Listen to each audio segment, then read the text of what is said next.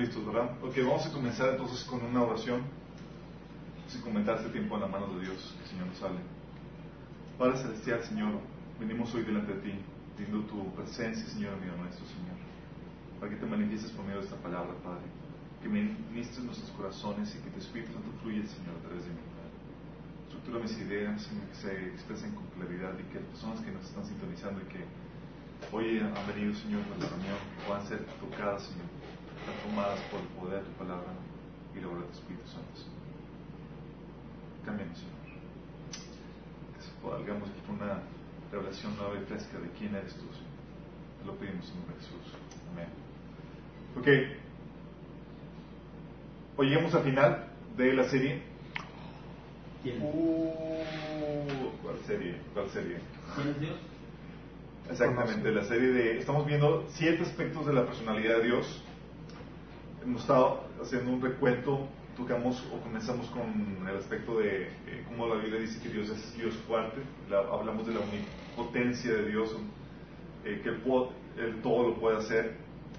Eh, y ese es un mensaje, y vimos que por porque la, la potencia de Dios o la, la fuerza de Dios es tan grande, esperamos un mensaje difícil de creer. ¿Se acuerdan que habíamos comentado eso?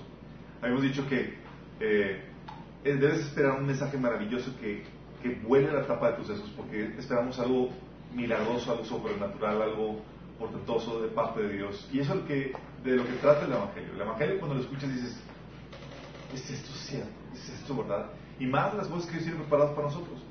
También eh, de ahí desprendimos la idea de, por, por eso Dios se deleita en nuestras debilidades, porque el poder de Dios funciona en nuestra debilidad. ¿sí?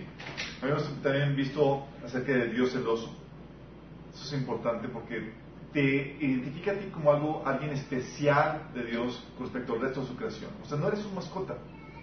La relación que Dios tiene para contigo es una relación de esposo y esposa. Tanto te anhela, tanto te desea Dios, que no consiguió la eternidad sin ti y dio todo por amor a ti. Dice la Biblia que el Espíritu nos anhela celosamente. También hablamos de Dios amoroso. La parte de Dios donde vimos que Él desea cosas buenas para ti, que tiene hermosos planes para tu vida. Eso es muy importante porque te da esperanza. Sabes que cuando se acerca Dios para contigo es para, para tu bien, para bendecirte.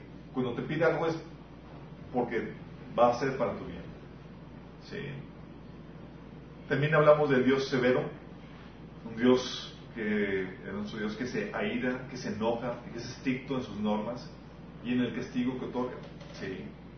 Y ahora habíamos comentado incluso que este aspecto de, de la personalidad de Dios es algo muy importante y se desprende del amor de Dios, habíamos, habíamos comentado. Porque cuando amas a alguien no puedes pasar diferente cuando alguien le está haciendo daño o cuando se está haciendo daño a sí mismo. Obviamente causa ira, causa enojo y ha- hay acciones al, al respecto para poder eh, intervenir y salvar a la persona que, que- es objeto de tu amor. También vimos eh, Dios justo, que Dios es un Dios justo, da a cada quien lo que merece, ese castigo, recompensa. Ah, y habíamos comentado que no se puede burlar la justicia de Dios. Al final de cuentas la ecuación va a balancear. Si ahorita no has no recibido tu merecido, tranquilo. Si no corres a Jesús para que sea pagado tu merecido en la cruz, lo vas a recibir en carne propia. Pero al final la ecuación va a balancear. Es algo que tenemos que entender. Dice la Biblia que Dios ha establecido un día en que va a juzgar a vivos y muertos por, medio de aquel que, que testificó al levantarlo de los muertos. También vimos Dios misericordioso. Dios que aunque es severo, que es justo, aplaza el castigo, o quita el castigo, o acorta el castigo por amor y benignidad hacia nosotros. Se compensa o ayuda a entender cómo la justicia, la severidad de Dios se equilibra con el amor de Dios en ese sentido. Dices, oye, pero me ama, si desea tu bien, entonces ¿cómo puede ser severo y justo? Bueno, se equilibra- la misericordia de Dios em- llega a balancear eso. Te va a dar tu merecido, pero te da tiempo para que te arrepientes y así puedes escapar del castigo de Dios. Ya habíamos comentado todo eso. Y hoy vamos a ver un tema que con eso terminamos y lo que hace es que eh, viene a sellar el carácter de Dios. Sí. Vamos a ver hoy la fidelidad de Dios. Dios fiel. ¿Sabes? Hemos estado viendo toda esta dinámica de cómo es Dios y es algo muy importante. Dice la Biblia que si alguien se gloria, gloríese en conocerme. ¿sí? Es tan importante conocer a Dios, aún más importante que conocer a tu familia, a tu futura esposa, a tu novia y demás. ¿sí? Entonces dedicamos tiempo para, para tener eh, eh, un periodo de tiempo que llamamos noviazgo para conocer a, a tu futura novia, a tu futura esposa o esposo. Pero aún más importante que todo eso es conocer a Dios dedicar tiempo para conocerlo a Él. Y algo que hemos estado viendo es, hemos entendido cómo los diferentes aspectos del carácter de Dios, obviamente estamos dejando afuera un montón de, aspectos de Dios. Por ejemplo, no hemos visto Dios Santo, eh, no hemos visto al Dios eh, proveedor, un montón de aspectos que todavía la, Biblia menciona. Y esta es la introducción para que tú te ahondes en ella. ¿sí? Pero eso te da una idea general de cómo es Dios. ¿sí? Pero conocerlo va a ser una aventura que tú, tú vas a tener que emprender por tu propia cuenta.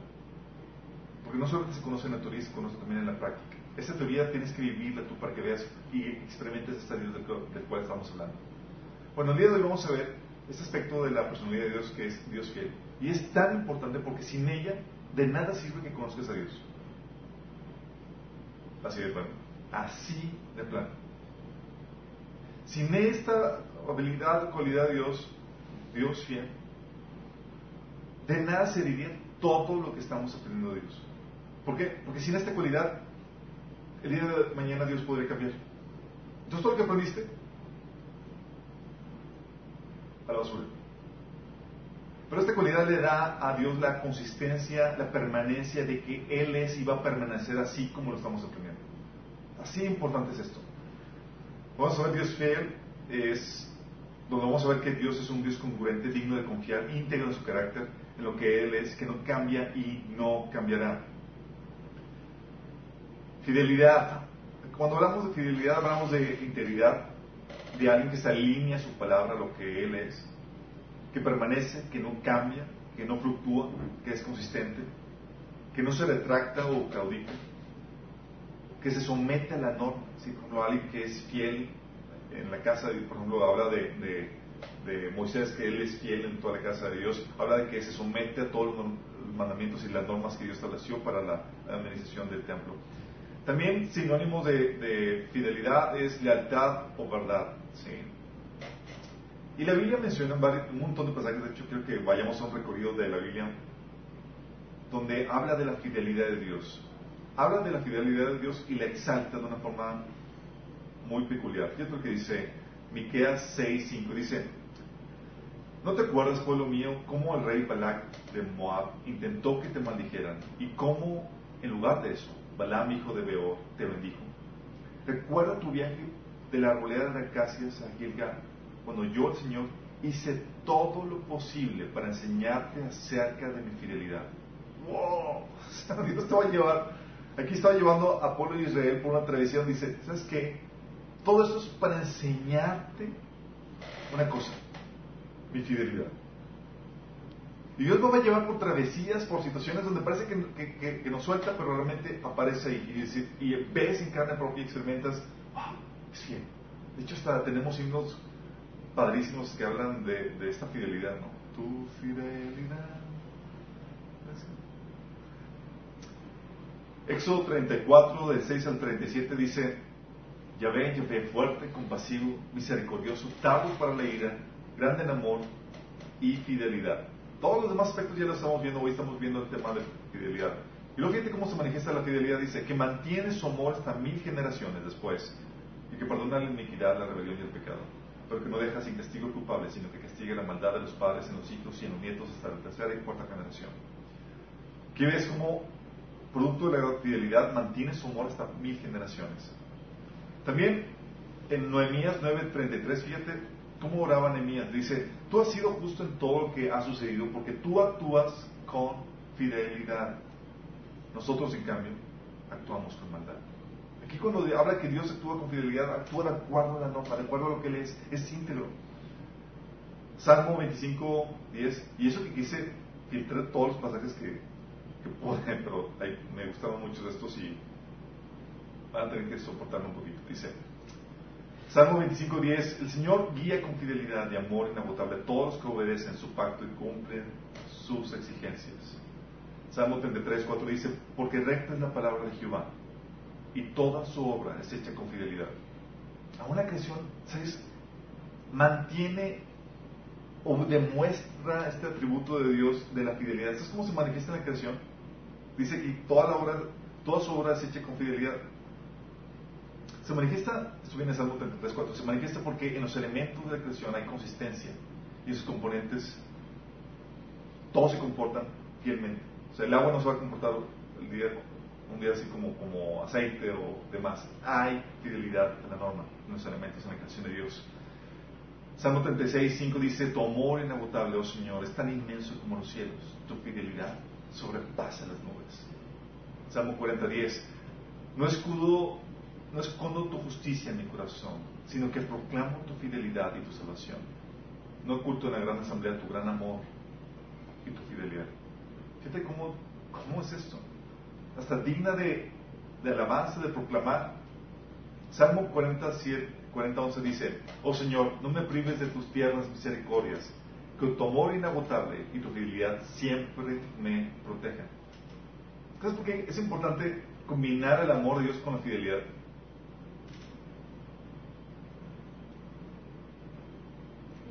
Ok, escucho así el, el ratoncito. Es importante porque imagínate que un día se levante Dios así dirá nada, oye, no amo. Estaríamos en la ruina. Pero la fidelidad de Dios combinada con el amor te hace estar tranquilo en que el amor va a permanecer. Somos por ti. No es como los humanos, como nosotros, que a veces, oye, ya no te amo. Quiero fiel de vos. Gracias a Dios que es fiel. Dice Salmo 69.13, pero yo, Señor, te imploro en el tiempo de tu buena voluntad.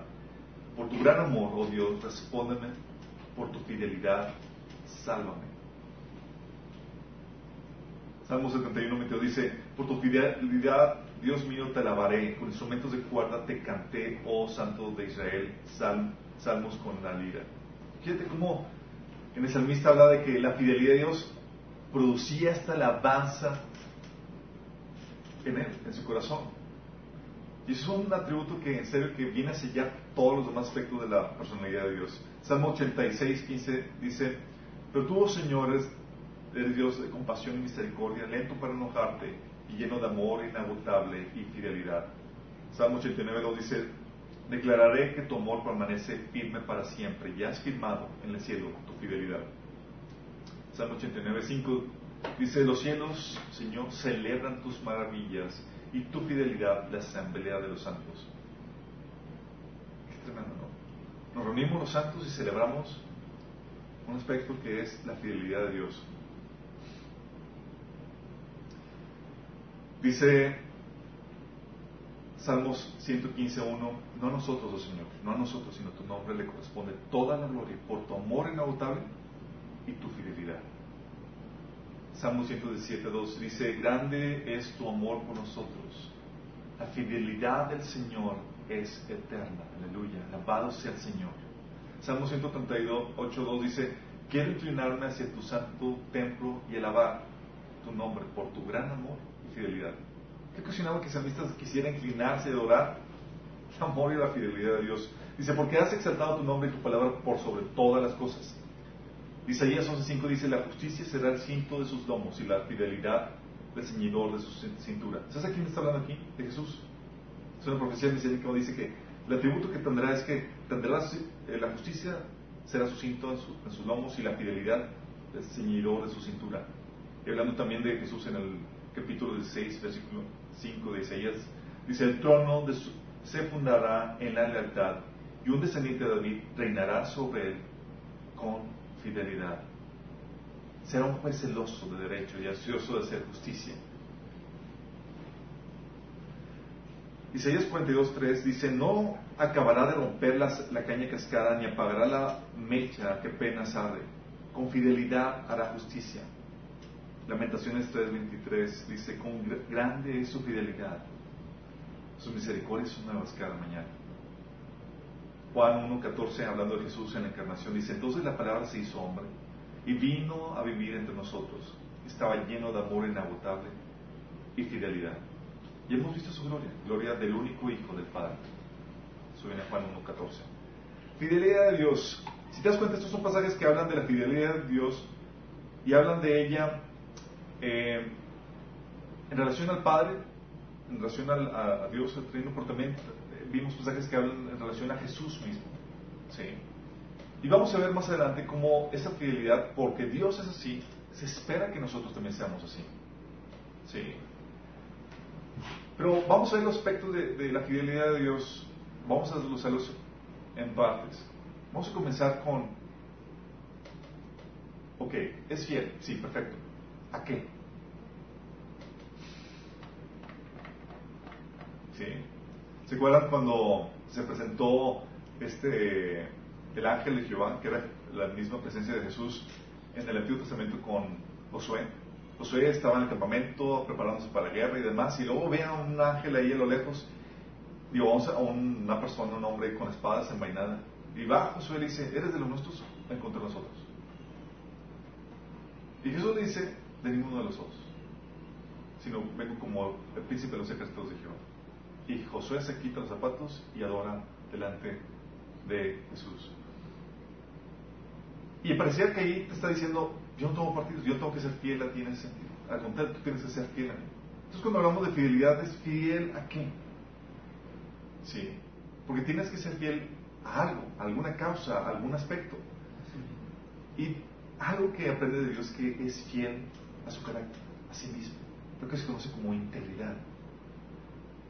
La fidelidad sella su personalidad y la mantiene constante como algo permanente e inmutable. Por eso, chicos, podemos hablar de un Dios descrito hace dos mil años, de lo largo de un periodo de mil quinientos años, y confiar en esa descripción porque es el mismo ayer, hoy y por los siglos. Es por esa razón. Y no pasa de moda, no caduca, porque no hay nuevas versiones del Dios que conoces. No es como que, ah, ya salió este año la nueva versión de Dios. Y hay que actualizarte. En, No. Lo único que podemos hacer es profundizar nuestro conocimiento de Él.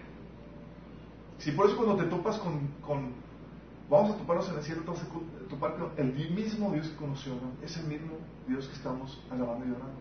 Es el mismo. Fíjate lo que dice Malaquías 3:6. Yo soy el Señor y no cambio. Por ustedes, descendientes de Jacob, aún no han sido destruidos. Es genial ver y leer la Biblia, por eso sigue siendo relevante este libro. No, es decir, no, ya pasó de moda, ahorita las, las eh, culturas cambian y la sociedad ha cambiado y ya quedó relegado el, libro que conocemos como la Biblia, entonces ya no aplica en nuestro tiempo. No, sí, sigue aplicando, porque Dios sigue siendo el mismo. Las mismas cosas que enojan a Dios siguen manifestándose hoy en día, no cambian. Santiago 1.17 dice, Toda buena dádiva y todo don perfecto desciende de lo alto, del Padre de las luces, en el cual no hay mudanza ni sombra de variación. En otra versión dice, él nunca cambia ni varía como una sombra en movimiento. ¿Sí? En Él no hay mudanza ni sombra de variación. Eso viene en Santiago 1.17. Segundo Tito, segundo Timoteo 2.13, no es segundo Tito, no es Segundo Timoteo 2.13 dice, si fuéramos infieles, Él permanece fiel. ¿Por qué? Dice, Él no puede negarse a sí mismo. ¿Sabes qué significa que no puede negarse a sí mismo? No está hablando solamente de compartir el Evangelio y decir, no, yo no conozco a Jesús y él es Jesús. No. Está hablando que él no puede comportarse de forma contraria a quién es él. Oh, no dan gracias a Dios por eso. No, ahorita vamos a ver las implicaciones de eso, pero es genial. Hebreos 13, 8 dice, Jesucristo es el mismo ayer, hoy y por los siglos. Aquí vemos este aspecto aplicado a la, a la segunda persona de la Trinidad, Jesucristo mismo. Hebreos 1, del 10 al, 2, al 12, que cual es una cita del Salmo 102, del 25 al 27, dice, Señor, en el principio echaste los cimientos de la tierra y con tus manos formaste los cielos. Ellos dejarán de existir, pero tú permaneces para siempre. Ellos se desgastarán como ropa vieja. Los doblarás como un manto y los desecharás como ropa usada. Pero tú siempre eres el mismo. Tú vivirás para siempre. Genial, genial. Esas son implicaciones fuertísimas, porque te habla de que lo que hemos conocido de Dios no cambiará. Sí. No se volverá injusto de, de repente. Si con ups, hoy pues Dios se puede hacer lo que quiera. No, no es así. No es como que hoy se volvió injusto, hoy, mañana se va a volver injusto o se volvió justo de repente. No. Ni se despertarán de un día para otro y de buenas a primeras, sin malas ni, ni más, te digan, ya no te amo. ¿Por qué, Señor? No sé, simplemente ya no. ¿Te imaginas? No, sino que siempre, dice Biblia, ama a los que le aman. Por eso también vemos que el Dios del Antiguo Testamento es el mismo Dios del Nuevo Testamento. Es el mismo Dios de hoy. Y por eso no es inútil el conocimiento que aprendas de Él. Porque no caducará. Sigue siendo relevante. Es decir, no solamente no va a caducar, sino que aunque Dios es insolable, lo podemos conocer, pues tiene una personalidad definida permanente. O sea, no es como que tienes que aprender algo y tienes que actualizarte al rato porque ya caducó lo que, lo que aprendiste. Casi Dios que no es así. Por eso millones de personas a lo largo de la historia han abierto sus Biblias y han conocido al mismo Dios y al mismo Dios que tú puedes conocer hoy, si así lo quieres. Por eso puedes confiar en el Dios que, como habíamos comentado, que conoció a Adán, a Abraham, los profetas y los apóstoles, es el mismo que conocemos hoy. Es cierto, podrá cambiar de presentación. Sí. Podrá presentarse así como se presentó como cordero, después como león, sí. Como ángel de Jehová, luego como Jesús encarnado, como profeta, luego como rey. Mas no cambiará de carácter o personalidad. La misma esencia. Sí. Podrá tener una diferente presentación en el Antiguo Testamento, antes que Jesús se encarnara, se presentaba, se conocía como el ángel de Jehová. Luego como Jesús. Sí. Por eso, porque Él es fiel, tu alma puede descansar y confiar en Él. Es genial.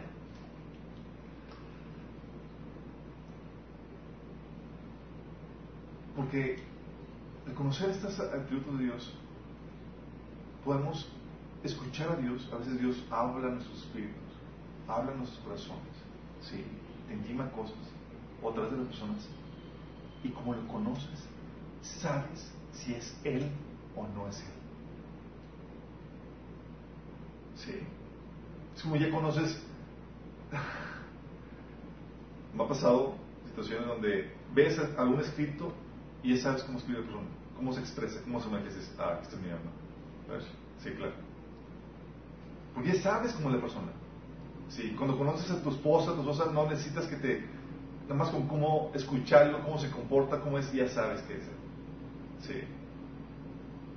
Así pasa con Dios. Cuando ya le conoces, ya sabes lo que hace y lo que no puede hacer. Ya sabes cómo se comporta cuál es su personalidad. Ya sabes. Y cuando no te causa sospecha. Sí. Por eso la importancia de conocerlo. Entonces no solamente es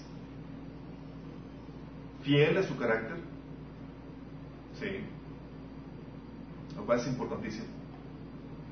Sella su, todas sus personalidades.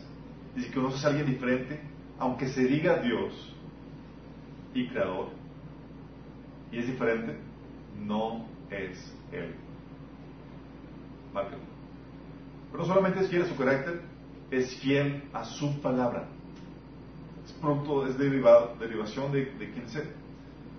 Puesto que si era su carácter, es consistente con lo que él es y podemos entender que él por lo mismo es fiel a su palabra. Hebreos 6, 18 dice que es imposible que Dios mienta. Romanos 3, 4 dice, Dios es veraz, aunque el hombre sea mentiroso. Números 23, 19 dice, Dios no es un hombre, por tanto no miente. Él no es humano, por tanto no cambia parecer. ¿Acaso alguna vez habló sin actuar? ¿Alguna vez prometió sin cumplir? En otra versión, la versión clásica Reina Hablara dice, Dios no es hombre para que mienta, ni hijo de hombre para que se arrepienta. Él dijo y no hará, habló y no lo ejecutará.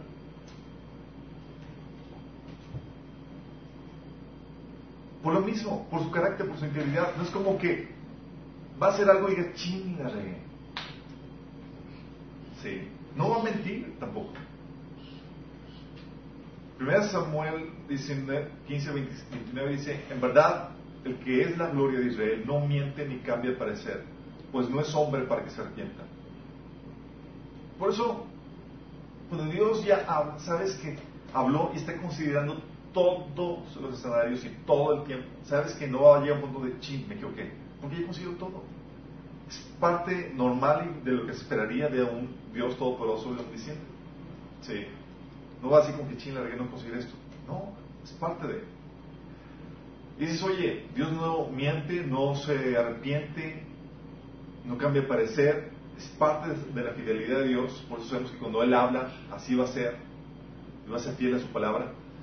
Ah, pero, ¿y qué pasajes? No sé si han escuchado, han leído el pasaje de Génesis 6, 6, donde dice, y se arrepintió Jehová de haber hecho el hombre en la tierra y le dolió en su corazón. Ahí está, se arrepintió, se arrepintió. Bueno, déjame aclararte que esa palabra también se, se traduce como dolerse o lamentarse. Sí. Aquí no está hablando de que se retractó de haber hecho algo. Pues el mismo contexto lo prueba. No eliminó a la humanidad. Si se hubiera arrepentido, lo hubiera, eliminado.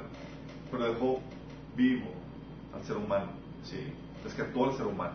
A una familia de cual proceden toda la humanidad que ahorita conocemos. Entonces, al contrario, ¿sabes qué hizo Dios? Muestra de que realmente no está arrepentido de haber quedado el ser humano. No lo destruyó. Lo redimió. Así de comprometido está con su obra, con, con su creación, con nosotros. ¿Sí? Por eso la otra, eh, en otras versiones se traduce este pasaje como el Señor. Eh, entonces el Señor lamentó haber creado al ser humano y haberlo puesto sobre la tierra y se le partió el corazón. La palabra la traducción lamentar tiene, concuerda más con, con, el contexto. No cambió de parecer, de parecer a su creación. Pero hay puntos, sí hay puntos en la historia en los que el comportamiento del ser humano le hace sentir ganas a Dios como de lamentarse tremendamente por nuestra creación. Otros pasajes que hablan de que Dios se arrepiente. Dice, Jeremías 18, versículo 8, versículo 10, dice, pero si esos pueblos se convierten en su maldad, contra la cual, contra la cual hablé, yo me arrepentiré del mal que había pensado hacerles y también en el versículo 10 dice, pero si hicieran lo malo delante de mis ojos, no oyendo mi voz, me arrepentiré del bien que habían determinado hacerles. Entonces, por fin, ¿se arrepiente o no se arrepiente? Fíjate bien, este arrepentimiento del que habla no es una inconsistencia en su carácter, sino al contrario, es una muestra de su fidelidad llama a la gente a que se convierta en su maldad porque Él es fiel a su carácter y justo y Él da el castigo que, se merece, el pecador y recompensa que merece lo que merece el justo. Dios no se arrepiente de sus acciones, más sí de sus planes, cosas que no ha hecho porque proyecta hacer. Si las circunstancias en las que se basan dichos planes cambian. Es una, de hecho, podríamos decir que es una amenaza lo que Dios está haciendo, basada en su fidelidad.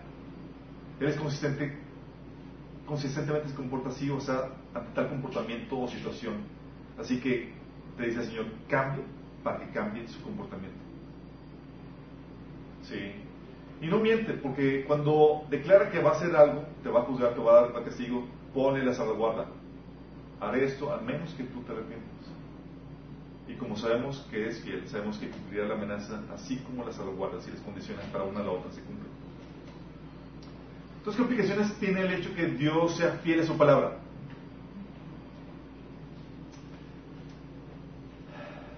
Si Dios no fuera, fiel a su palabra, no podríamos confiar en Él. ¿Te imaginas? Por eso cuando hay personas que leen la Biblia, empiezan a leerla y dicen, no, esto no es de, de Biblia. Esto no es inspirado. Y esto sí es inspirado. Entonces, entonces ¿qué es? ¿cómo sabes que sí que no? ¿Cómo puedes confiar en algo en la Biblia si ya empiezas a descartar alguna parte de ella? Si una parte está mal, todo se derrumba. Así de, de delicado es este asunto. Entonces como que, ah, bueno, aquí, mintió tantito, pero acá en no, no, si mintió, entonces ya, ya, no, ya no puedes confiar en nada. Así de fuerte es esto. Por eso las personas que son selectivas en la Biblia dicen, no, esto sí, esto no, esto ok. Es muy delicado porque estás jugando y estás insultando la fidelidad de Dios en ese sentido.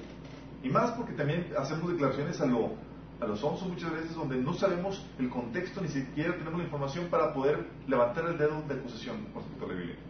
Muchos dicen, no, es que la Biblia está escrita por hombres y no, y, tiene muchas contradicciones. Y la pregunta que típicamente les hacemos es, ¿y ya lo has leído? No. Entonces, no, pues lo que he escuchado. Conoce la Biblia de primera mano. Que no te cuenten, porque en ella, en ella está tu salvación y tu salvación, tu eternidad está en juego. Así de fuerte. Si Dios no fuera fiel a su palabra, no habría, no habría forma de distinguir la mentira de la verdad. Mírate un Dios que dice mentiras.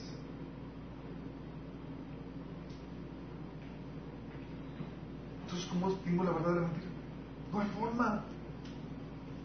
Porque si Dios dice mentiras, haría ese comportamiento correcto. También podemos tener implicaciones de que porque Dios es fiel, no hay contradicciones en, su palabra. ¿Y crees? No hay. Él hará lo que dice.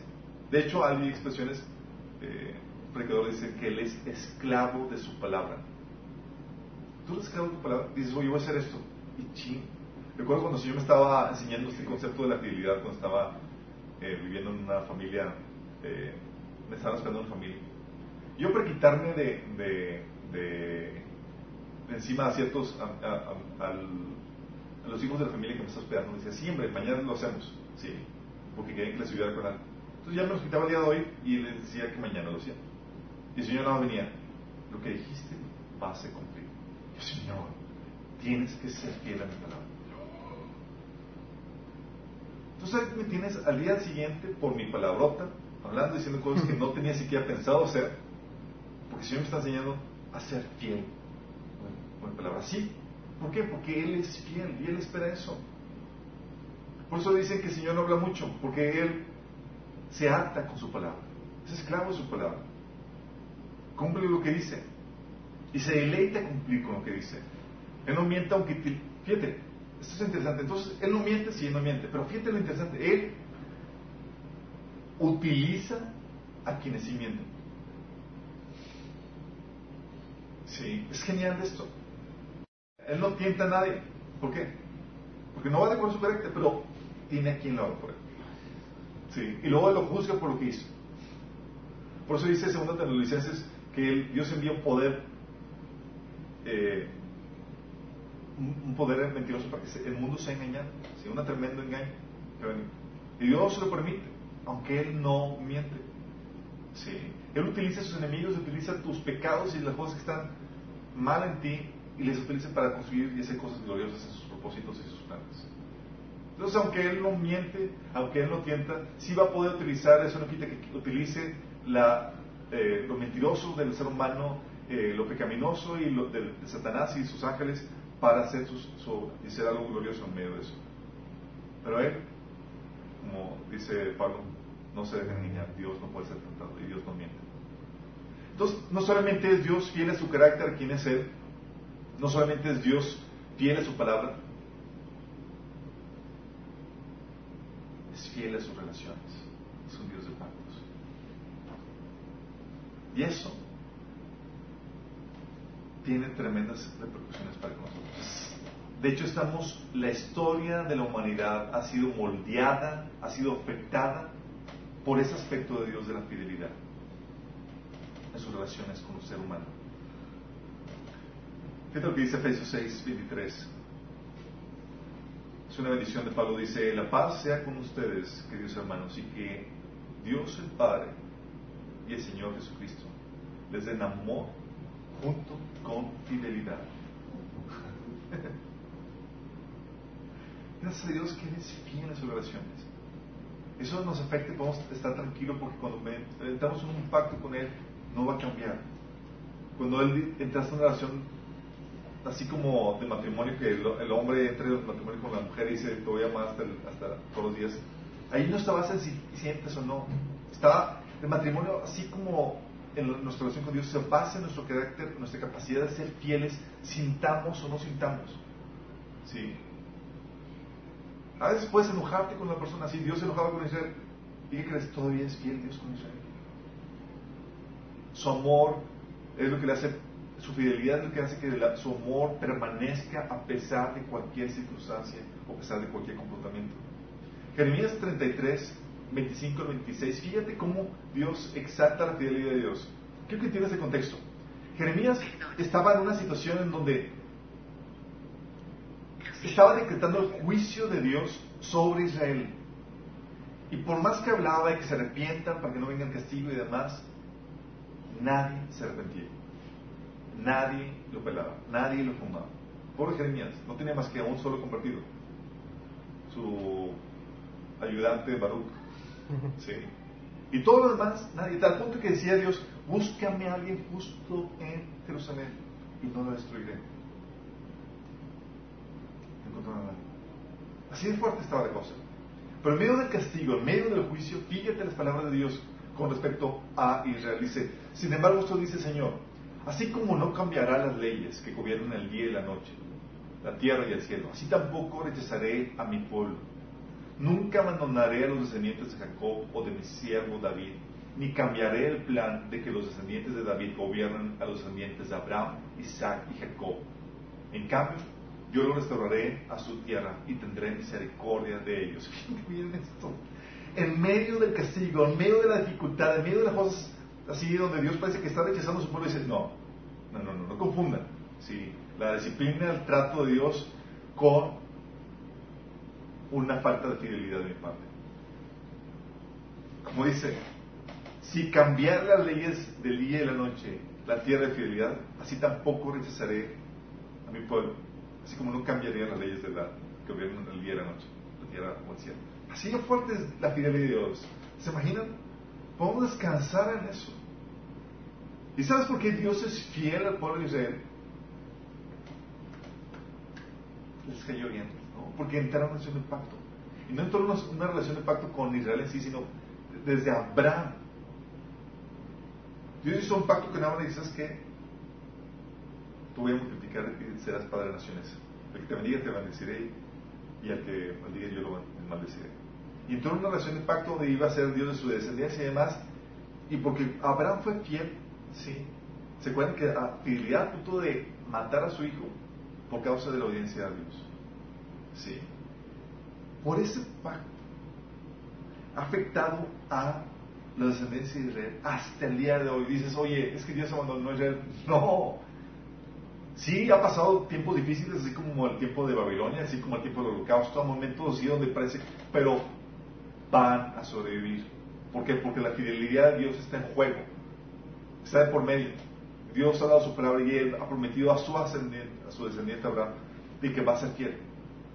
Sí, a toda su descendencia. Fíjate nomás. O sea, tu fidelidad a Dios, tu amor y devoción por Dios puede desatar la fidelidad de Dios a tu descendencia. De hecho, tenemos ejemplos de aquí de personas que han recibido la bendición de Dios por la fidelidad de sus ancestros, aunque no sean judíos. Pero así de fuerte es Dios. Es un Dios de pactos. No lo viola. No es como que, ching, ya me cayó tan mal este pueblo que lo voy a eliminar. De hecho, dice Isaías, dice, si, si no nos hubiera dejado un remanente, seríamos como Sodoma y Gomorra. O sea, ¿tú crees que no era Dios que querido destruir el pueblo de Israel? Claro. ¿Qué lo contuvo? ¿Qué le permitió dejar un remanente? Su pacto, su fidelidad a lo que Dios le había hecho a David, a, digo, a Abraham y también a David. ¿Se acuerdan de David? Muchas ocasiones eso lo vivimos, lo vivimos en el eh, impacto generacional. En una aplicación ahí vimos el detalle, cómo Dios iba a destruir, quería destruir a, a la ciudad, al pueblo, a la nación. Decía, por amor a David, no lo voy a hacer o por amor a David voy a dejar un remanente, por amor a David voy a dejar a alguien en el trono. mostrando su fidelidad en medio de su enojo, deteniendo el castigo, mostrando alargando su amor y su misericordia, siendo fiel al pacto, aunque no se lo merecían, pero porque Él es fiel a sus hermanos. Qué fuerte. Por eso dice Éxodo 34, 6, grande en amor y fidelidad, que mantiene su amor hasta mil generaciones. ¿Sabes cuántas son mil generaciones? Dice que ni de la creación hasta ahorita se han llegado a ser mil generaciones. Qué fuerte, ¿no? Salmo 103, 7 dice, pero el amor del Señor permanece para siempre en los que le temen. Su salvación se extiende a los hijos de los hijos. por esta razón. Porque cuando alguien entra en pacto con Dios y por amor a, Él, así como vimos con Abraham, con David, su descendencia queda afectada y Dios, en su fidelidad, visita a las generaciones. ¿Quién hizo el pacto? Lo hizo Abraham con, con Dios, ¿no? Y por causa de ese pacto, Dios se presentaba con Isaac. Yo soy el Dios de tu padre. Luego se presentaba con el descendiente de Isaac, con Jehová, soy el padre, Dios de tu padre, Abraham y Isaac. Por esto efecto, por la fidelidad de Dios. Hebreos 6, 17, 18 habla de cómo nos afecta esta fidelidad a nosotros. Fíjate lo que dice. Dios también se comprometió mediante un juramento para que los que recibieran la promesa pudieran estar totalmente seguros de que Él jamás cambiaría de parecer. Así que Dios ha hecho ambas cosas, la promesa y el juramento. Estas dos cosas son, estas dos cosas no pueden cambiar, porque es imposible que Dios mienta. Por tanto, los que hemos acudido a Él en busca de refugio, podemos estar confiados, aferrándonos a la esperanza que está delante de nosotros.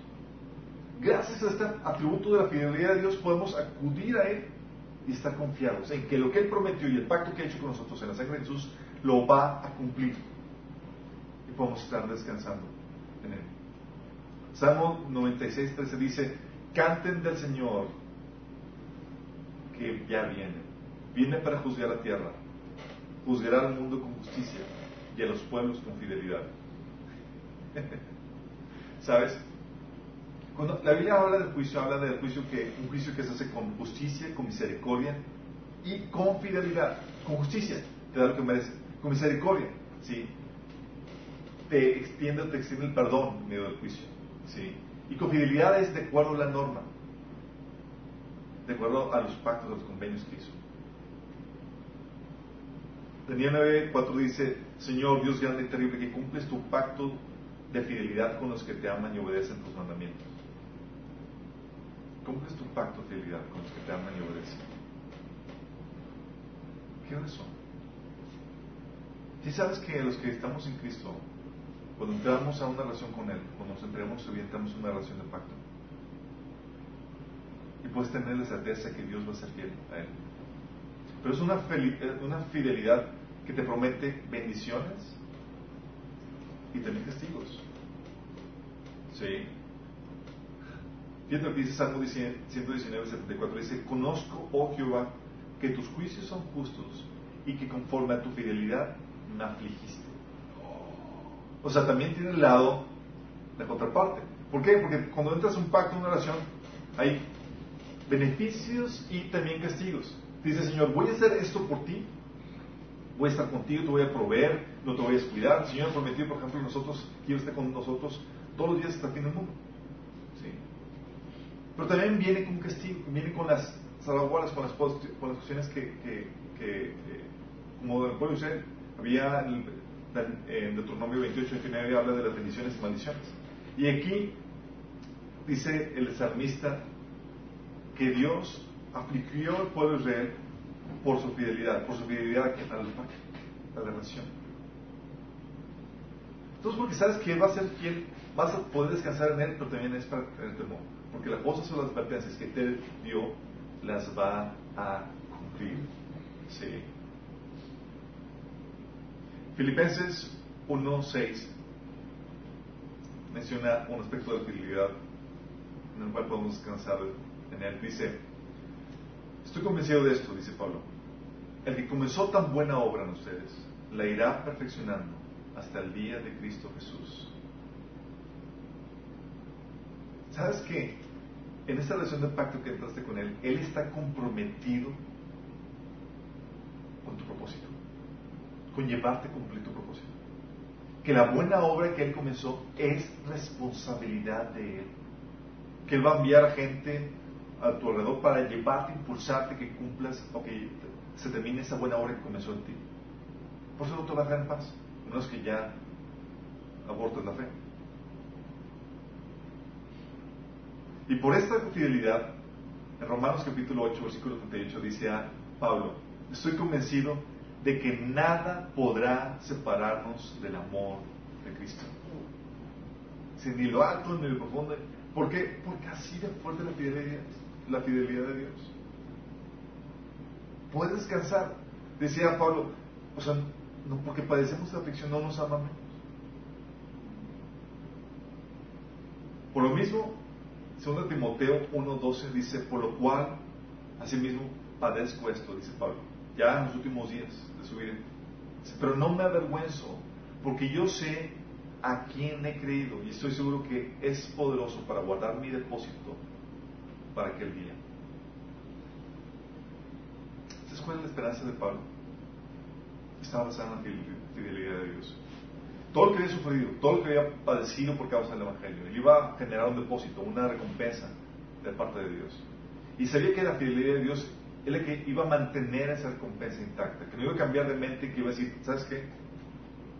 Ahora yo, ya no. Sabía que Dios iba a guardarle eso. Y por eso podía tener una esperanza confiable y podía descansar en que Dios iba a guardar eso hasta, hasta el día de la prevención. Por eso podemos entender, chicos, que de parte de Dios no hay como que hoy te amo y mañana ya no. No hay cambios volátiles de parte de Él. Por eso entendemos que la fidelidad de Dios o cómo tu comportamiento va a afectar tu descendencia.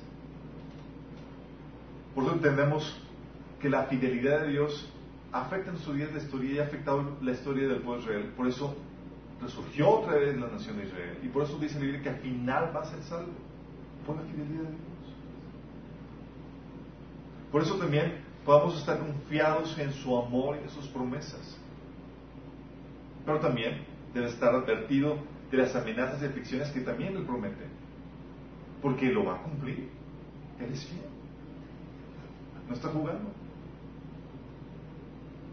Puedes también relacionarte con Él porque es digno de la confianza es básica para cualquier relación, chicos. Y Dios la tiene, la presume. Por eso también entendemos que va a ser fiel a tu propósito. Recuerdo cuando estaba más chavo, más joven, y yo me peleaba con Dios, con ese Señor, y peleaba para que, para que me apoyara en mi propósito, los cosas que yo, que, que, el Señor ponía en mi corazón, Señor, ayúdame con esto, y así, de hacer mal y tampoco, y el Señor me decía, pero ¿Quién está más interesado en que suceda? ¿Tú o yo? ¿Para qué te cree? Yo te creo para eso. Yo estoy en un compromiso por ti para llevarte a cabo a la obra que yo tengo preparado para ti.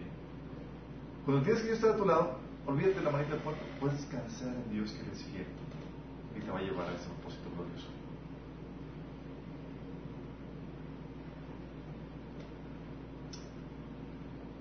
Por eso, vamos a tener también la confianza y la esperanza de que Dios no va a cambiar de idea en el futuro, ni va a cambiar personalidad.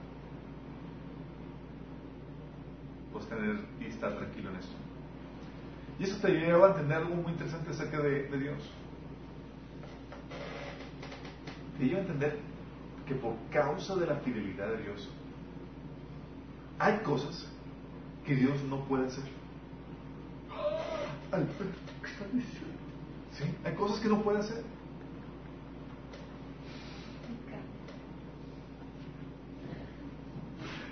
Es el principio de la no contradicción en la personalidad de Dios. Es la fidelidad. Él es fiel a sí mismo. No puede negarse a sí mismo.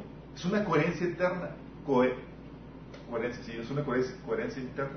Es lo que ocasiona que todo en este universo tenga sentido y coherencia por la fidelidad de Dios, porque tiene coherencia él mismo internamente. Por eso su omnipotencia está restringida a su integridad. a su fidelidad. ¿Qué no puede ser Dios? No puede negarse a sí mismo, no puede mentir, no puede ser injusto, o no puede ser indiferente a su pueblo, de quien la Biblia dice que tiene celo, ni puede ser malo. Así como que Dios, oh, si voy a levantarme hoy voy a ser muy malo. Oh, no, no me sale. No.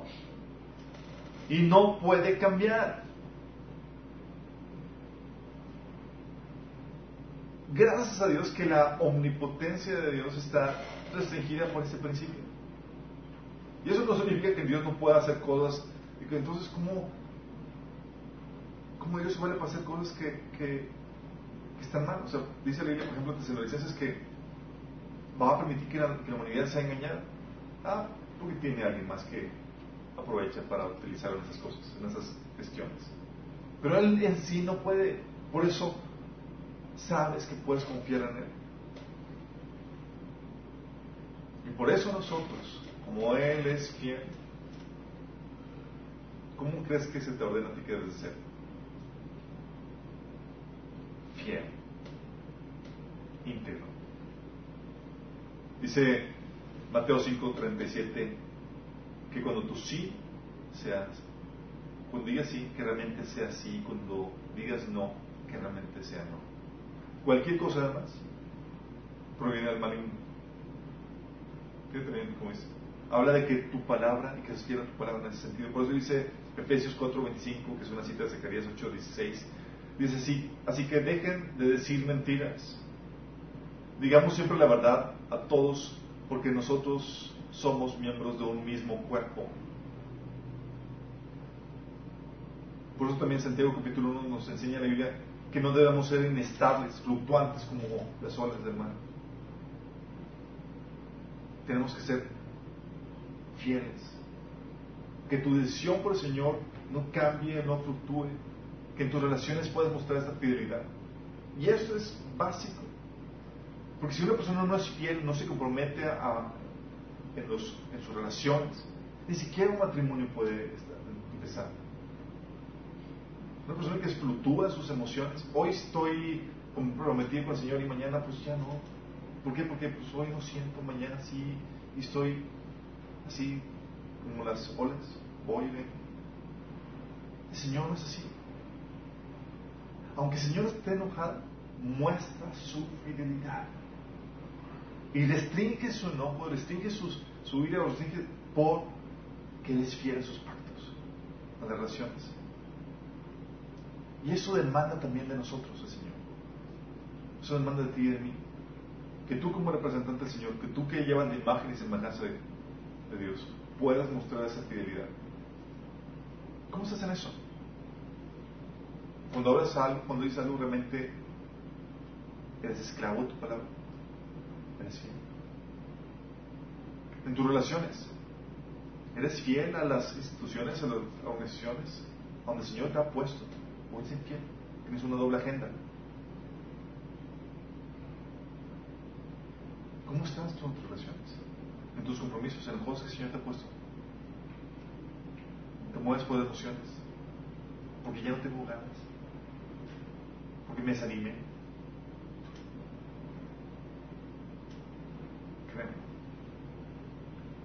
Sin esta cualidad de Dios y sin esta cualidad de nosotros, habrá destrucción en la tierra, en todo. Se requiere esta cualidad por parte de Dios, pero también se requiere de nosotros. Porque sin esta cualidad, relaciones se destruyen y tú te vuelves un instrumento de destrucción a tu alrededor, porque no es digna de confianza. ¿Sabes? Segundo Timoteo, es capítulo 3, versículo 14. ¿Sabes qué dice Pablo? Dice que dice a, Timoteo que él puede confiar en el Evangelio, porque tú sabes quién te lo enseñó. Hasta eso.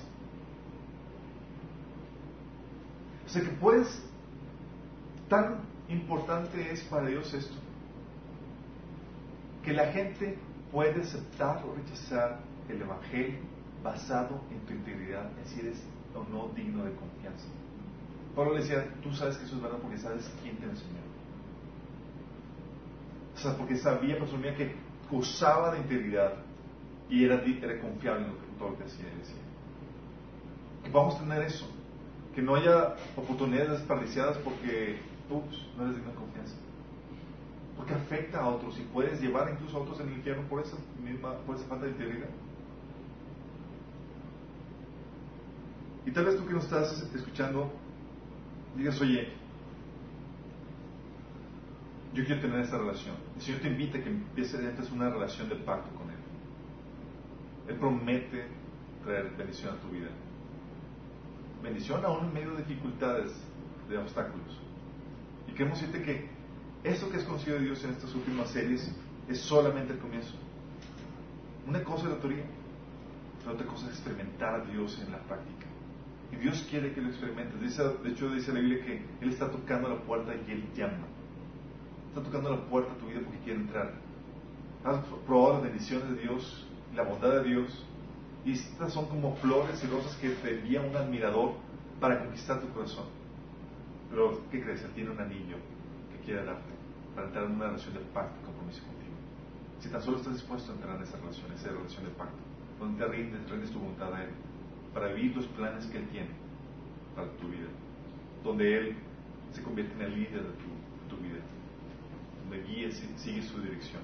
Si quieres hacer eso, empezaría la aventura más emocionante de tu vida, porque conocer a Dios te va a llevar toda una eternidad. Si quieres hacer esto, recibir la vida eterna juntamente con todos los que hemos aceptado al Señor, haz esta oración de entrega. Cierra tus ojos y dile al Señor ahí en tu lugar, Señor Jesús, el día de hoy me arrepiento de mis pecados. Te pido que me perdones, Señor, de toda mi maldad. Pero que tú me salves. Yo creo que moriste por mí en la cruz y que resucitaste. Y que eres el Señor de toda la creación. Si hiciste eso es el primer paso. Ya eres salvo, pero hay mucho que tienes que aprender aquí en esta tierra.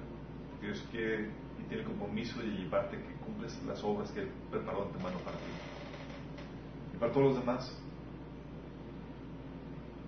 hagamos una inspección. ¿Cómo estamos en nuestra fidelidad? ¿Hablamos a la ligereza? ¿Somos íntegros? ¿Somos dignos de confiar? ¿Hacemos lo que decimos? Fallamos. Fíjate cómo lo ponía Pablo. Pablo decía que Timoteo confió en el Evangelio por la integridad de quien se le compartió, porque era digna de confianza. Que no seas tú fluctuante, que permanezcas firme aunque te sientas desanimado,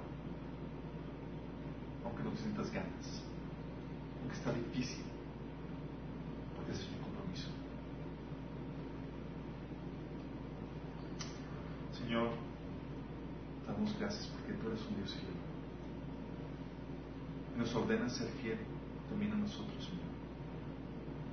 Que ante todo, Señor, y sobre todo seamos fieles a ti, Señor.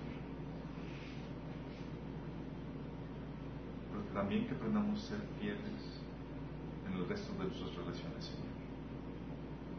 En cada relación, en cada trabajo en el cual tú nos hayas puesto, que podamos mostrar esa fidelidad, Señor. Nuestro matrimonio, Señor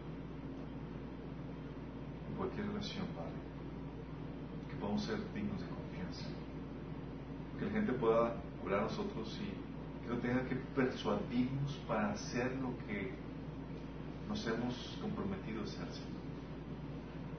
Que no tengan que persuadirnos para hacer, para cumplir los compromisos que hayamos adquirido, Señor. Sino que podamos ser ejemplo de testimonio, Señor, en todo esto. Y que nuestra fidelidad nuestra integridad, Señor, gane a las personas por la confianza que hemos obtenido, Señor, y ganado sus vidas. Tú pedimos en Jesús. Nos vemos el próximo domingo, misma hora, mismo canal.